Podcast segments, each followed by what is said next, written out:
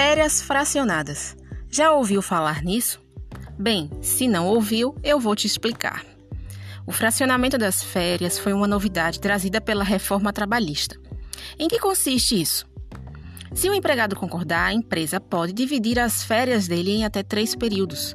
Mas eu vou te ensinar direitinho como você deve fazer este fracionamento para que não ocorram é, problemas para você, empresário, nem administrativos nem judiciais. Primeiramente, caso o empregado concorde em dividir suas férias em até três períodos, ele precisa declarar isso por escrito, certo? Não se esqueçam da documentação escrita. Em segundo lugar, as férias podem ser divididas em até três períodos, mas não quer dizer que estes três períodos podem ser concedidos aleatoriamente. Existe uma regra.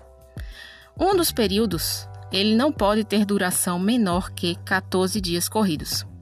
E os outros dois períodos não podem ter duração menor do que 5 dias corridos cada um.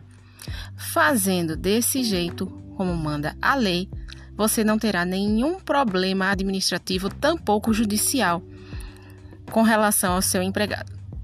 Não entendeu ainda? É só me seguir no Instagram, que eu estou à disposição para tirar qualquer dúvida. amapolasouza.adv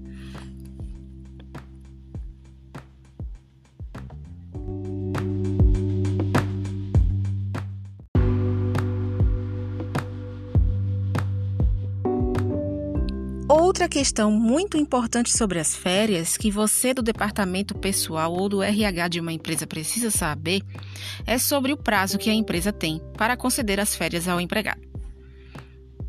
12 meses de trabalho completos, o empregado já tem o direito a férias. Mas quando é que a empresa deve conceder essas férias? Completados os 12 meses de trabalho, que se chama de período aquisitivo, a empresa tem mais 12 meses para conceder férias ao empregado. Certo? E preste bem atenção a esta dica, porque se a empresa ultrapassar esses 12 meses posteriores aos 12 meses de trabalho do empregado, ela vai ter que conceder o valor das férias ao empregado em dobro.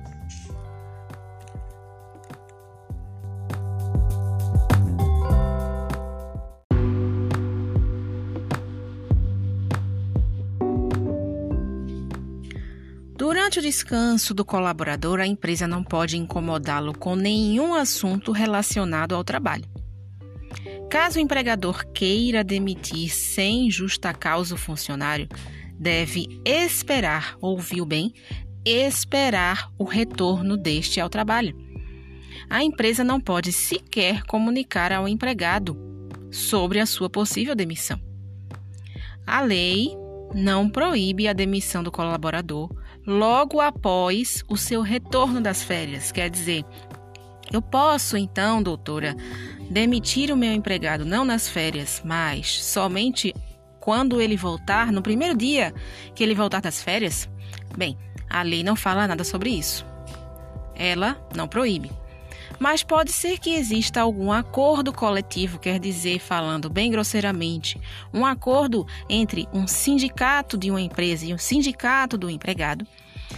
Pode ser que este acordo impeça a demissão do empregado, mesmo após o término das férias. Então preste atenção nas convenções e acordos coletivos que são elaborados pelos sindicatos, para que você não cometa nenhuma falta que leve a um processo judicial.